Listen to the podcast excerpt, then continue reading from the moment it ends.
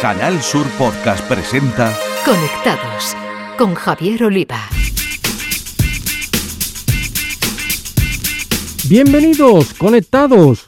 Os traemos un día más la actualidad del mundo de las nuevas tecnologías de la información y la comunicación, nuestro epicentro Andalucía y desde aquí al resto del mundo a través de la red. Hoy os hablaremos de Reto Tecnológico, una iniciativa de las cámaras de comercio y la Junta de Andalucía para animar a startups y emprendedores TIC a resolver problemas con los que se encuentra el sector industrial andaluz. En la sección de tecnología andaluza con nombre de mujer, la directora de la revista digital Mujeres Valientes, María José Andrade, nos conectará con Macarena Gallego, fundadora de la startup Meludus, la aplicación de la gamificación a la preparación de oposiciones. En el espacio dedicado a los videojuegos, los expertos andaluces del podcast Todo y Games de Canal Sur Radio, José Manuel Fernández Speed y Jesús Pella, nos traerán juegazos que ya tenéis a vuestra disposición. Las novedades y cambios en las redes sociales nos las acercará el consultor de redes y responsable de los Instagrames de Cádiz, José Ruiz. Nos avanzará cómo Twitter sigue apostando por el audio y cómo Meta quiere empezar a dar contenido a su metaverso. Tenemos muchas cosas con la realización técnica de Cristina Nogales, pulsamos Enter y comenzamos. Conectados con Javier Oliva.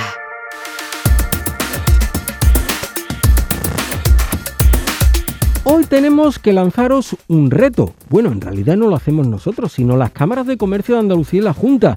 Pero desde Conectados os animamos a que participéis. Se trata del proyecto Reto Tecnológico, abierto hasta el 7 de abril y que persigue mejorar las prestaciones del sector industrial andaluz.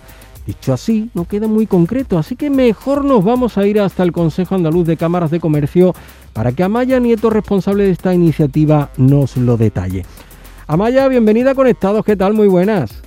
Muy buenas, hola Javier, encantada de estar aquí con vosotros. Pues igualmente de recibirte. Eh, bueno, hemos eh, pasado el trazo grueso del proyecto Reto Tecnológico, pero mm, seguro que las startups y emprendedores TIC que siguen conectados quieren saber el detalle. ¿Qué les pedís concretamente a las empresas que animáis a que participen?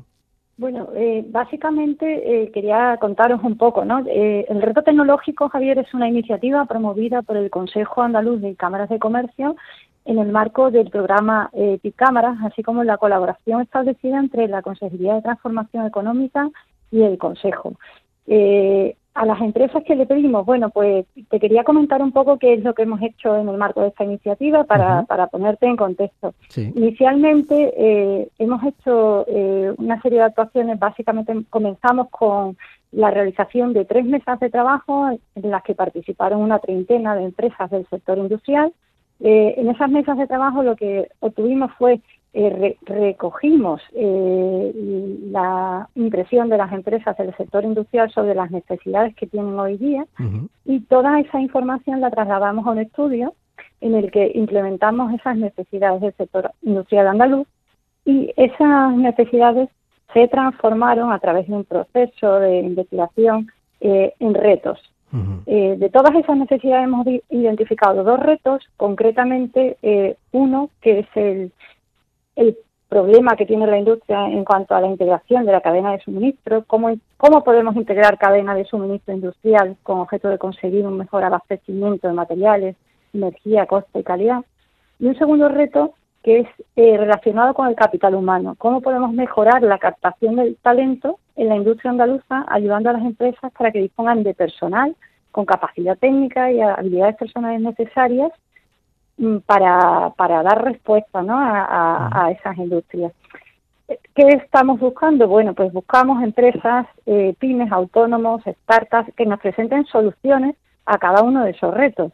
Como bien me preguntabas, lo que nos tienen que entregar es muy sencillo, es simplemente un documento de dos, cuatro páginas en la que nos expliquen cuáles son las soluciones tecnológicas que pueden presentarnos que solucionen esos dos retos planteados. Y esa solución la pueden plantear, la pueden eh, entregar en una página web que tenemos de la iniciativa que se llama retosolutions.es. Eh, ¿Qué criterios vais a contemplar a la hora de seleccionar? Eh, creo que son dos finalistas, ¿no? Los, que elegiríais, ¿no? Correcto.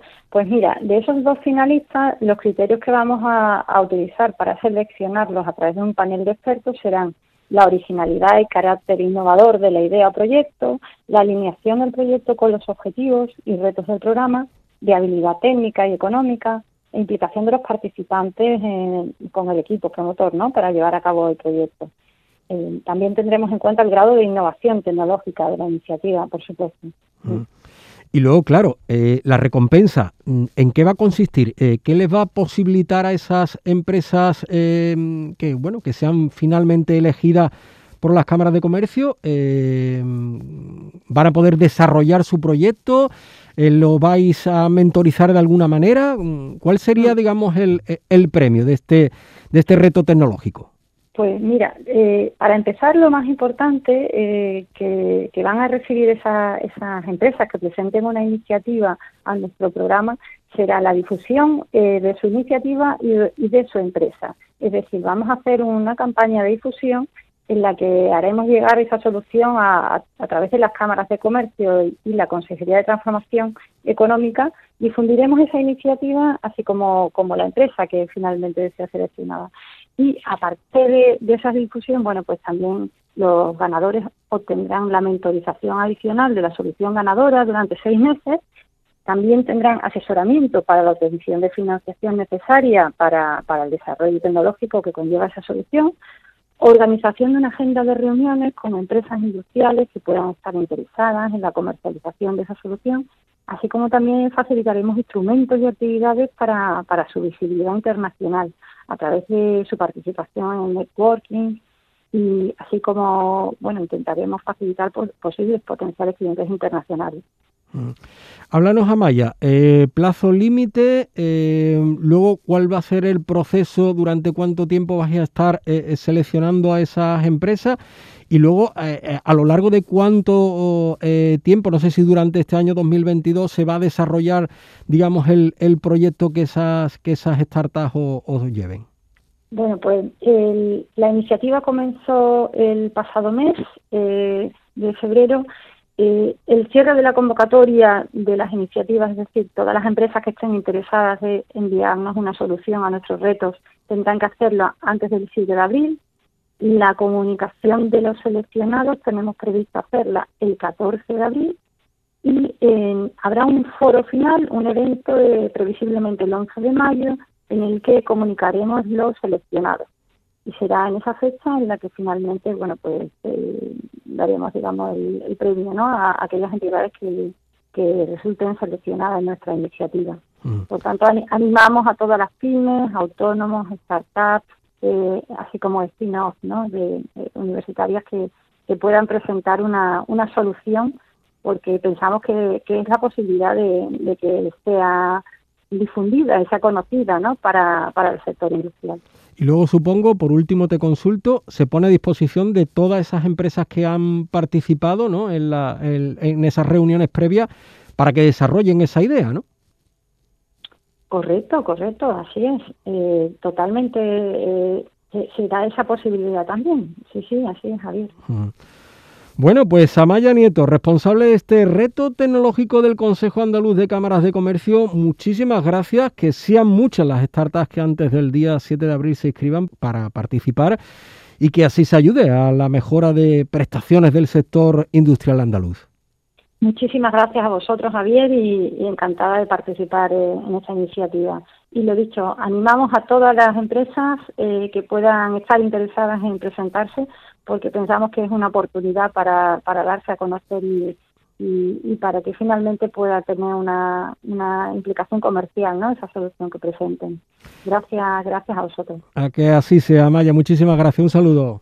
Un saludo. Conectados con Javier Oliva. Y de una mujer a otra porque abrimos nuestro espacio para abordar la tecnología andaluza hecha por mujeres, como siempre, de la mano de María José Andrade, directora de la revista digital Mujeres Valientes. María José, amiga muy buenas, ¿con quién estás hoy? Pues mira, Javier, hoy, eh, bueno, primero te voy a preguntar una cosa, ¿vale? ¿Tú te acuerdas lo triste y lo aburrido que era opositar? Sí, sí, los nervios también. ¿eh? Me Tú acuerdo, recuerdas, pues yo, a mí me parecía tristísimo cuántas horas de soledad.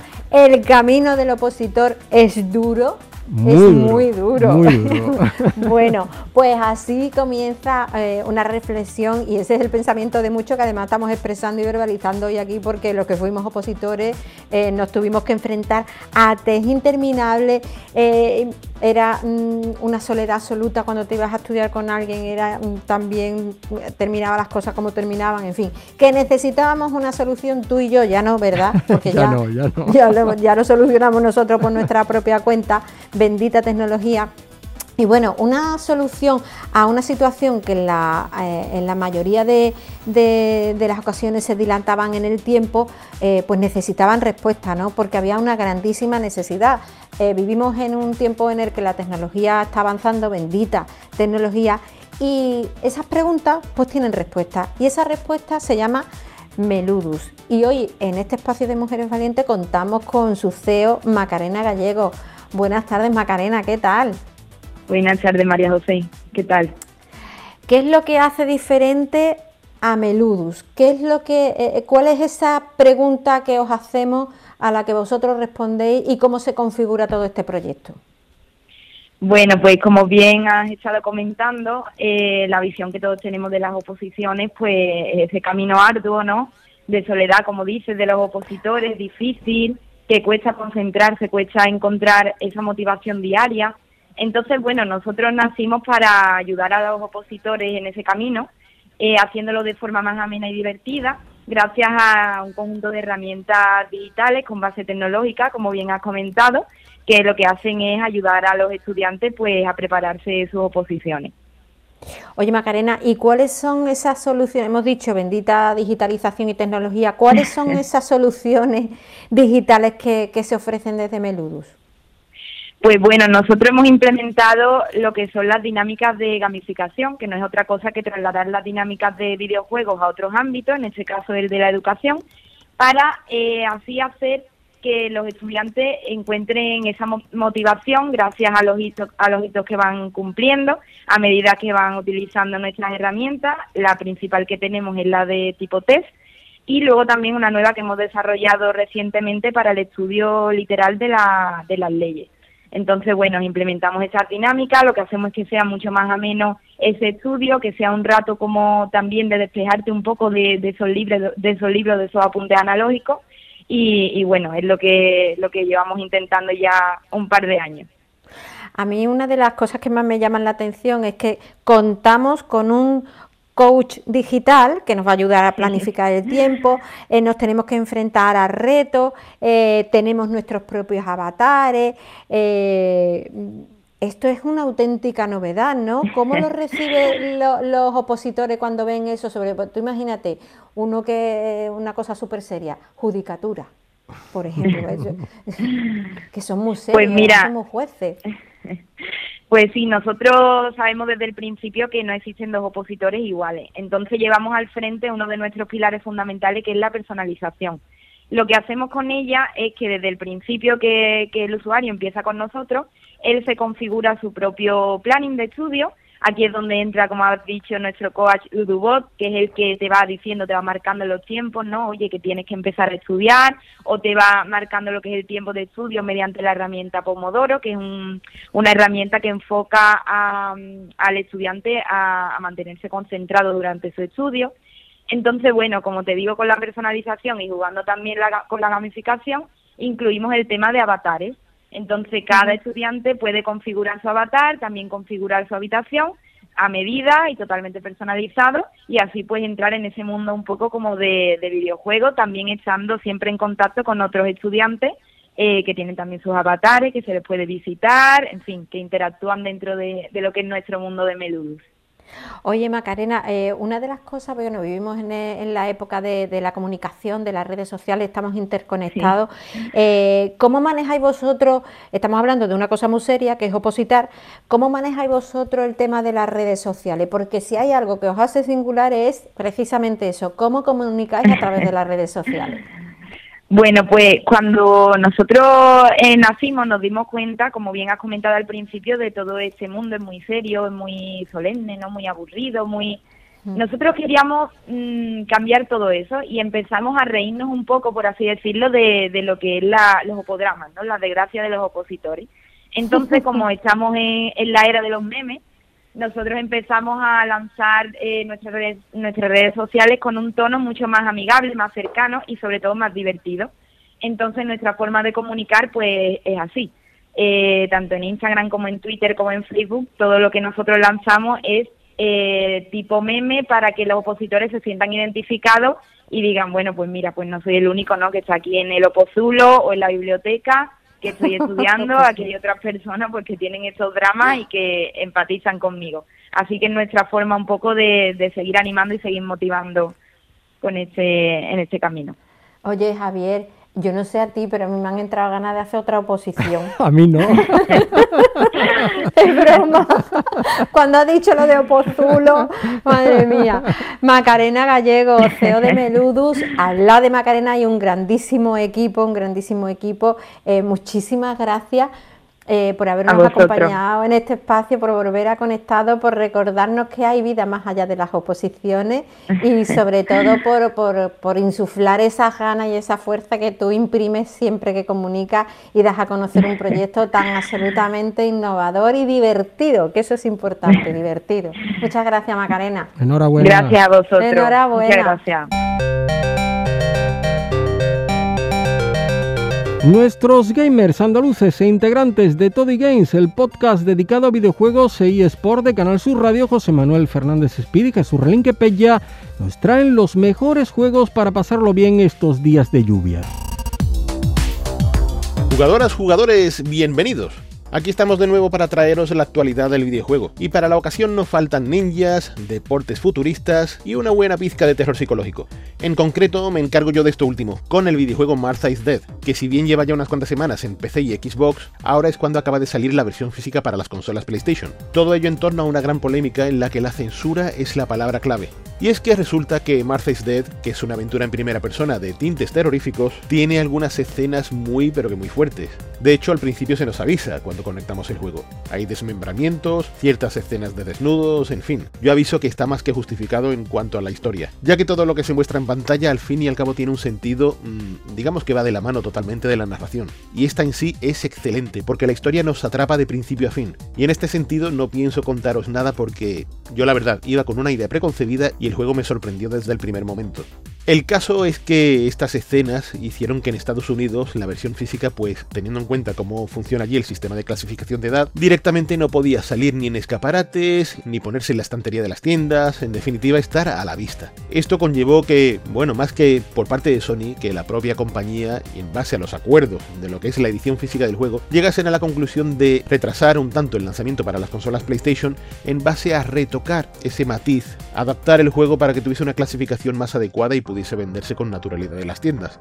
Es por ello que por estos lares también ha llegado con retraso, no obstante, aquí sí que podemos jugar con la versión sin censura. Habiéndose modificado un pelín el control, tiene alguna escena en la que, bueno, es un poco violento, va cortando lo que es la piel del rostro de una persona, y esto en otras versiones en PC y en Xbox se hace de manera manual, tú vas moviendo el stick y vas guiando pues la cuchilla y tal.